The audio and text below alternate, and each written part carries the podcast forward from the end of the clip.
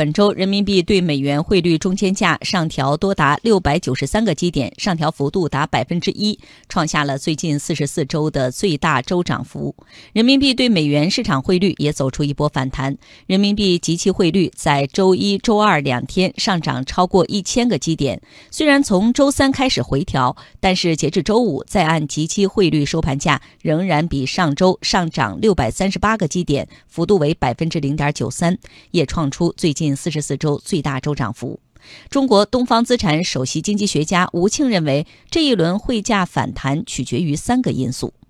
第一件事呢，就说人民币呢现在是追求人民币综合汇率的对一篮子货币的汇率，不是追求对美元汇率。第二个方面呢，就是在过去一个星期里，这个美元走软一个百分点。这个变化导致了美元相对于人民币来说贬值。第三个情况呢，也是在过去一个星期里，由于这个外部风险的这个释放，那么导致人民币有一个比较强大的反弹。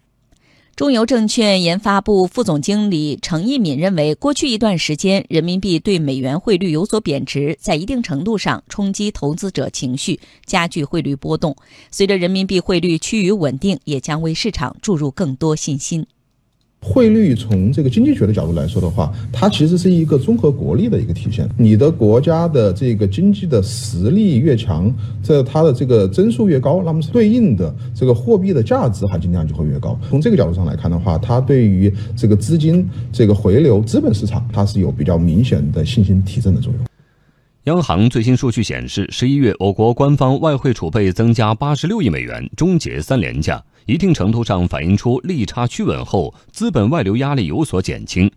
不过，业内人士表示，由于缺乏持续升值基础，最近这一轮人民币汇率升值可能是阶段性的。展望未来，虽然人民币强势升值可能性不大，但人民币汇率贬值风险有所缓解，年内跌破七元的可能性进一步下降。